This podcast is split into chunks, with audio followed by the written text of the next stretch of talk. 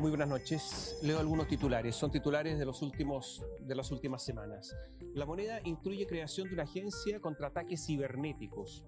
Crean cuentas falsas en Facebook de madre de Luxic para hacer estafas. ¿Cómo están? Uno de los principales problemas de la economía digital es la ciberseguridad.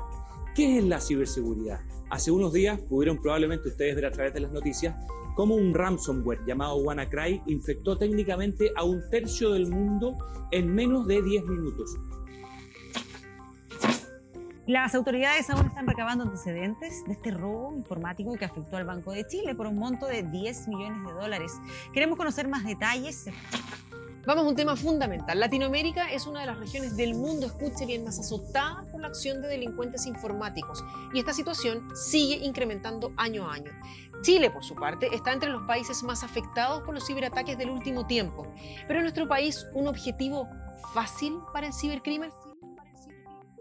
Actualmente vivimos en una sociedad del conocimiento y evolución tecnológica que nos ha llevado como sociedad a una permanente digitalización. Esto también debido a la pandemia que nos azota desde hace un poco más de dos años. Por otra parte, también esto nos ha obligado a aprender de manera forzada a gran parte de la población sobre digitalización para poder seguir sobrellevando responsabilidades laborales, académicas y administrativas, como acceder a trámites en instituciones públicas a través de una clave única en Internet. Sin embargo, esta evolución digital también ha traído desafíos en lo que a ciberseguridad respecta. De hecho, según Casberry, la empresa líder en ciberseguridad mundial, estima que durante esta pandemia los ataques cibernéticos aumentaron un 25% hasta fines del año 2021, existiendo hasta fines de septiembre de ese mismo año más de 91 mil millones de intentos de ataques cibernéticos solo en Latinoamérica y 2.100 millones de intentos en Chile. Cifras alarmantes que también han puesto en tela de juicio la vulnerabilidad cibernética tanto de empresas públicas como privadas, obligándolas a hacer fuertes inversiones. Se estima que durante el 2021 el sector público y privado invirtió cerca de 6 mil millones de dólares y para el año 2025 se prevé que esta suma supere los 10 mil millones de dólares.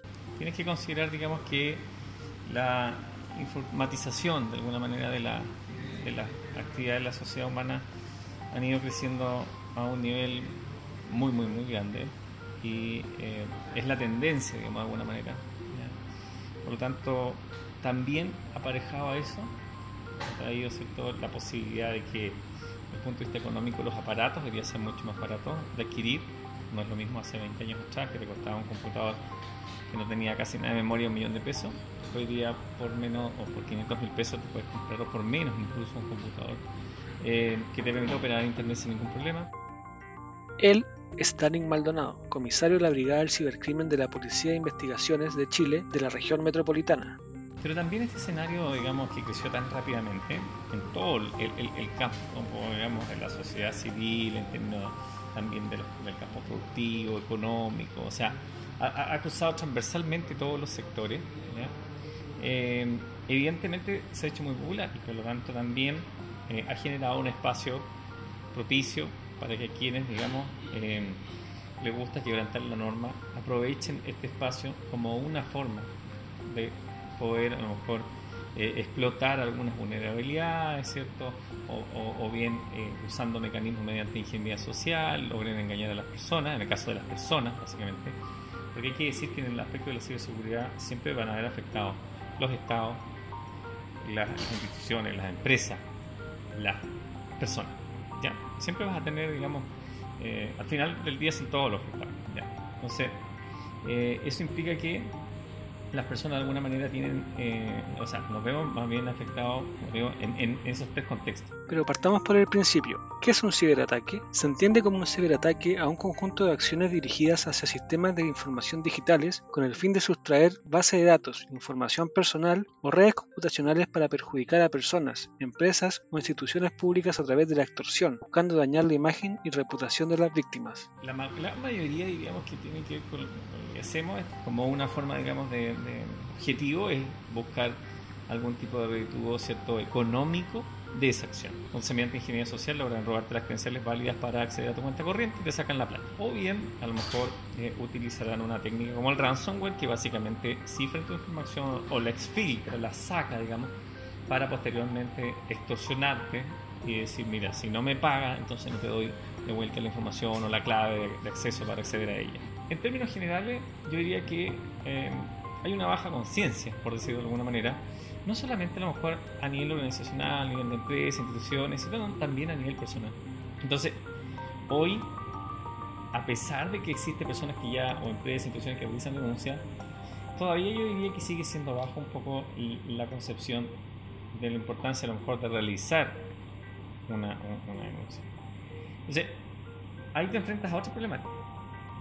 Una es que a veces existe una cifra negra importante que no se visualiza, por lo tanto le hace un flaco favor al, sistema de persecución, porque en definitiva, em, por ejemplo, para modificar una ley, también parte de las cosas que se requieren son eh, evidencia de la existencia del fenómeno. Entonces, si yo digo que hay un fenómeno, por decir algo de ransomware, y hay una denuncia, entonces es muy poco probable que a lo mejor se modifique una legislación porque eh, prácticamente no existe el fenómeno. En nuestro caso, siempre llamamos a hacer la denuncia por esa razón, también, porque a lo mejor nos permite conocer el modo operandi, nos va en, la medida de lo posible mejor establecer quién es el responsable y por supuesto tener una cifra más acotada que te permita dimensionar de manera adecuada el fenómeno. Por ejemplo, como en Inglaterra, en un minuto se determinó que se iba a dejar abierto, que las personas iban a, o las empresas iban a decidir se informaban. Pero se dieron cuenta que no fue posible, por lo tanto tuvieron que generar una ley que obligue a informar o reportar incidentes de ciberseguridad. Entonces, yo creo que en esa línea es muy probable que nosotros como país en algún minuto adoptemos también ese tipo de posición en términos de generar cierta obligación a las compañías, a las instituciones, a las personas de reportar, como te digo, cuando se vean enfrentados a un incidente Existen diversos tipos de ciberataques, que van a ir variando del objetivo, la víctima y el tipo de metodología. Los ciberataques más comunes son el phishing, que son mensajes fraudulentos generalmente a través de correos electrónicos que tienen por finalidad robar datos personales como contraseñas de redes sociales, claves de tarjeta de crédito, etc. También existe el malware, que se encarga de aprovechar las vulnerabilidades instalando a través de archivos adjuntos a un correo electrónico software dañinos que se encargan de secuestrar y restringir el acceso a archivos del sistema operativo infectados, ransomware, o bien recopilar información desde una computadora y divulgarlo a un agente externo sin el permiso o consentimiento del dueño de esa información. Y por último, existe la inyección del SQL, que se genera a través de códigos maliciosos que se insertan en servidores que usan código SQL, es decir, un lenguaje estructurado de programación, que gestiona y administra bases de datos y de información. También es importante señalar que actualmente Chile se encuentra adscrito al Convenio de Budapest, un tratado internacional de cibercriminalidad nacido el año 2001 y donde participan cerca de 60 estados tanto de la Unión Europea como países no europeos, donde destacan países como Estados Unidos, Canadá, Australia, Japón, Israel, República Dominicana, Argentina y Colombia. El 2017 nace, eh, Chile lanza su política nacional de ciberseguridad y dentro de la política de ciberseguridad se incorporaba como uno de los objetivos o metas, ¿cierto?, la adhesión de Chile al convenio de Budapest. ¿Qué es el convenio de Budapest? Es básicamente un convenio sobre cibercriminalidad. O sea, el convenio de Budapest plantea aquellas eh, modos operandi, situaciones que pudiesen constituir delito en el campo informático. Y hace un, abanico bastante grande, porque también hay aspectos que tienen que ver con pornografía infantil, temas que tienen que ver con propiedad intelectual, con abuso dispositivo, etc y tantas otras cosas que están eh, ligadas derechamente, digamos, con el campo informático. Sin embargo, eh, porque dentro de ese mix tú tienes ahí temas que son puros asociados al delito informático.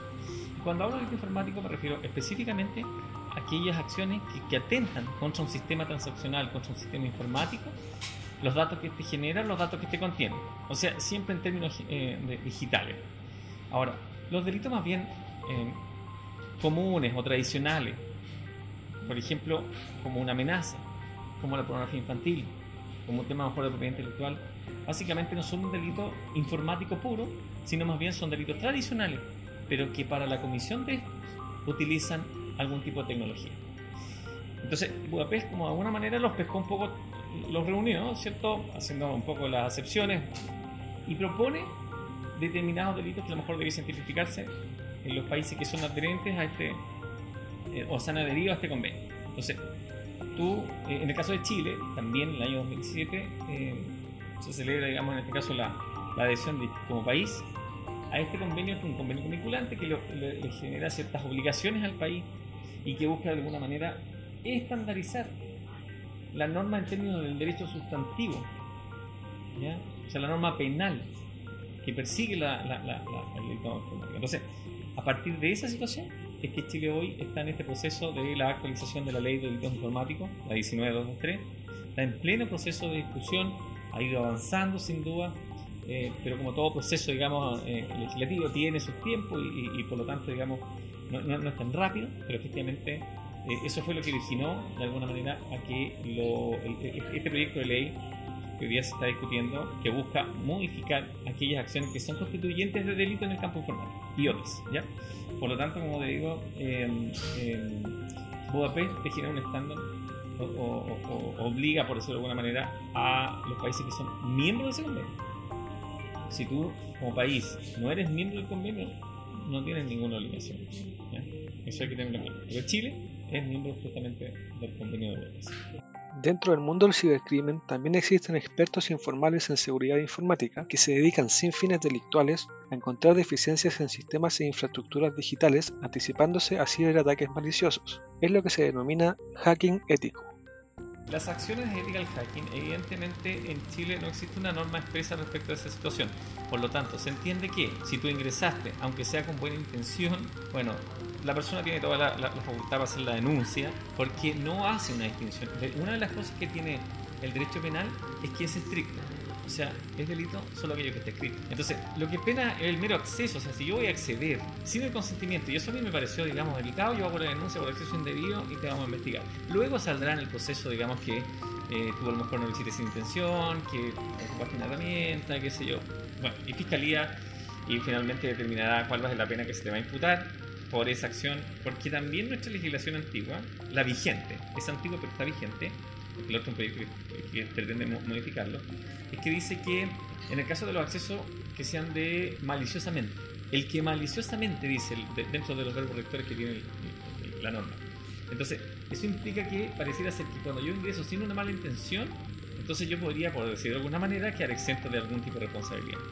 Pero esa situación finalmente son los tribunales los que van a dirimir ese, ese, tema para determinar si tu acción o no fue dolosa, si, si fue con una intención mala, por decirlo de alguna manera. Entonces, em, pero efectivamente es un punto que tiene la ley hoy día se está discutiendo para tratar de establecer o buscar la forma más adecuada que em, no por una parte que no criminalice, porque obviamente hay tantas éticas como personas existen en el mundo, por lo tanto yo podría decir, no, mira, yo ingresé y solamente de buena onda te informo que tienes esta, este tema.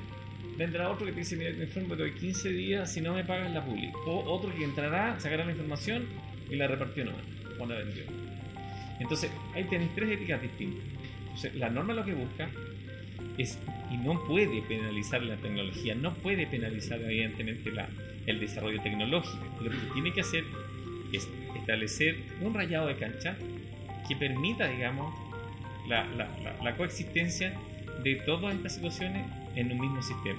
Entonces, si yo me dedico a realizar, por ejemplo, acciones de ética, hacking, open testing, etcétera, bueno, que existe una norma que me diga, bueno, cuál es el rayado de cancha. En términos generales, los que se dedican al hacking, que son bastante serios, eh, lo que hacen es simplemente firmar un contrato de confidencialidad con la compañía a la cual se van, van a someter a revisión, de, marcando el tiempo, de, marcando las herramientas utilizadas, de marcando aquellas vulnerabilidades que van a, explotar, etc. Pero también he sabido que existen otras personas que explotan vulnerabilidades y como te digo, pasan desde que avisan por buena onda pero también algunos exigen pagos o que los contraten para poder solucionar problemas, o en algunos casos simplemente no dicen nada, simplemente sacan la información y la venden ¿cierto? a otros eh, criminales en la red. Entonces, eso es lo que busca la, la, la, norma, pero la, como digo, es parte de la discusión y eh, en algún minuto eso se irá a decantar y por supuesto eh, se establecerá el mecanismo adecuado, como te digo, para que puedan eh, coexistir, digamos, o que determinadas acciones no sean tipificadas como un delito a lo mejor. Porque hoy día, como digo, si alguien ingresa a un sistema transaccional y esa persona se percata o le informa y esa persona decide denunciar, no tiene ningún problema, lo puede hacer. Son estas y muchas otras circunstancias las que plantean nuevos desafíos y paradigmas dentro de un entorno digital seguro de vulnerabilidades y que proteja toda la información que se aloja en sistemas de información dentro de Internet. Por eso, si eres o crees ser víctima de delitos informáticos, acércate a la unidad de policía de investigaciones más cercanas a hacer la denuncia o bien llamando al 600 400 0101. Esto fue Cuarto Poder Podcast. En la producción estuvo Melissa Guzmán, en la edición periodística Marcelo Poblete, postproducción Francisco Retamal y en el micrófono Javier Rodríguez. Hasta la próxima ocasión.